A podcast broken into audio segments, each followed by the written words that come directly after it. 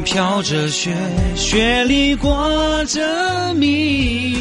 春联写满吉祥，酒杯盛满富裕。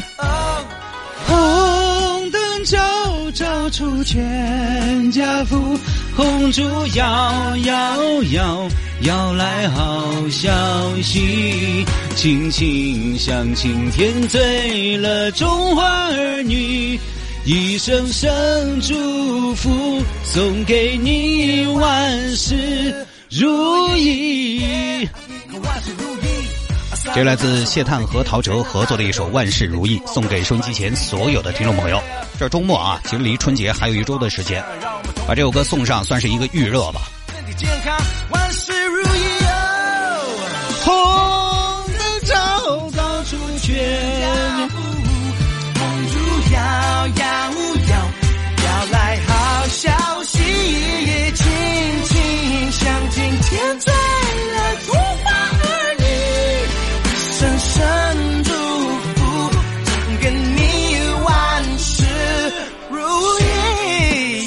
我觉得虽然我的唱功可能是有一些问题的，但是我的情绪是饱满的。我的诚意希望大家收到了，我的祝福也希望大家收到了。欢迎各位来到今天的微言大义，要继续跟您分享网络上一些热门的有意思的小新闻。这个鼠标怎么有点不灵呢？前面唱了一首万事如意，哈 希望大家多多包涵。有的时候唱歌嘛，就是一种心情，就是一种氛围，不一定非得唱的多么的好。但是我觉得在电台里边恶心大家的耳朵就是我的问题了，给大家道个歉啊！来吧，微言大义，有听众朋友说，探哥聊一下口红机这个新东西，也不算什么新东西，但是呢，作为一个玄铁直男，口红机这个东西真的其实也聊不太动，因为我也不用口红，即便是平时有的时候出去主持活动，男的偶尔可能有一些化妆的需求，但男的不用画口红嘛，我出去化妆都是要求化妆师一切从简。不要搞那么多怪耳马扎的东西，不要给我画眼睛，更不要整眼影，眉毛也不要太浓，嘴巴不要太亮。我确实用不上，就什么圣罗兰呐、T.F 啊、萝卜丁啊，这个口红品牌我通通都不知道。当然，我们家里有女性嘛，我家里的女性不用口红吗？要用，要用，人家也是直接买，她不会去口红机去赌。而且，这位听众朋友让我聊，不外乎就是前两天刚好有《华西都市报》。报道说，口红机里面的口红，据经销商说，百分之九十是假的。他这个报道里头说了，首先，第一，口红机是可以调难度的，它就是可以设置成一次就中奖，也可以设置成一千次才出一管口红。但是我觉得这个不能成为质疑人家口红机的理由，因为人家摆口红机必定是要赚钱的，他肯定会有个概率。毕竟它这个形式其实带一点博彩的影子，博彩博彩博彩的精髓是什么？就是概率。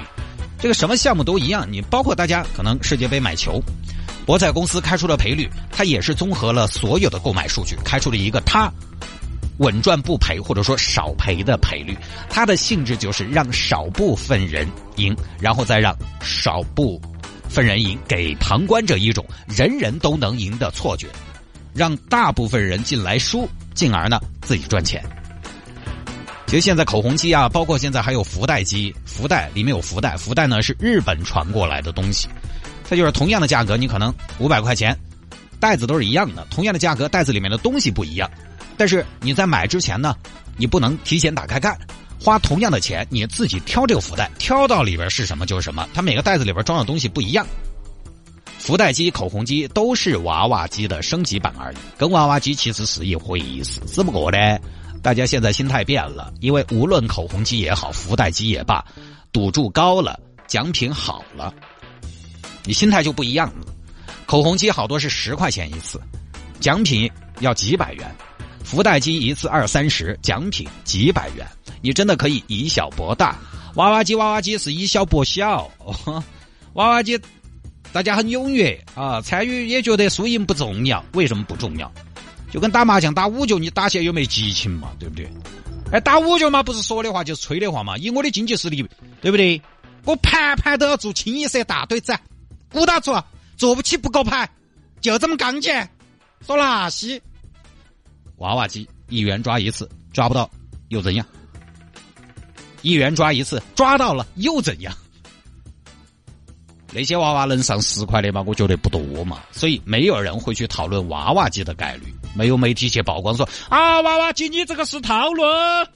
但是口红机赌注和奖品都高了，所以大家很在乎结果了，就不一样了。反正现在啊，这个抓娃娃机呢，机器是一样的，但是里边的东西可以不一样，抓一次的钱也可以不一样，甚至我听说还有夹龙虾的，摆个活龙虾在里头你也抓。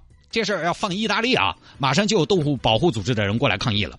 夹龙虾，来来来，加油加油！稳住稳住稳住！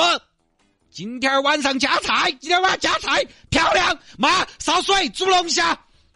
确实是啊，随着大家收入的增长，生活水平的提高，夹娃娃已经不能达到大家追求刺激的一个阈值了，你兴奋不起来。除非就是什么呢？两个人刚谈恋爱，或者闺蜜之间玩儿。刚谈恋爱，你抓个娃娃起来，哪怕这个娃娃不值钱，哎呀，我们老公好得行哦，今晚加餐。所以就现在就除了这种情侣谈恋爱的人呐、小夫妻呀什么的玩这些东西，一般兴奋不起来啊，所以就增加筹码，提高赏金。当筹码越来越高，奖赏越来越高，他就会有点。走向另外一边，就是有点像赌博。当然，我看了新闻报道，媒体找律师也问了一下，律师说呢，目前法律上还没得明文规定可以对口红机、附带机是否涉嫌赌博作出判断。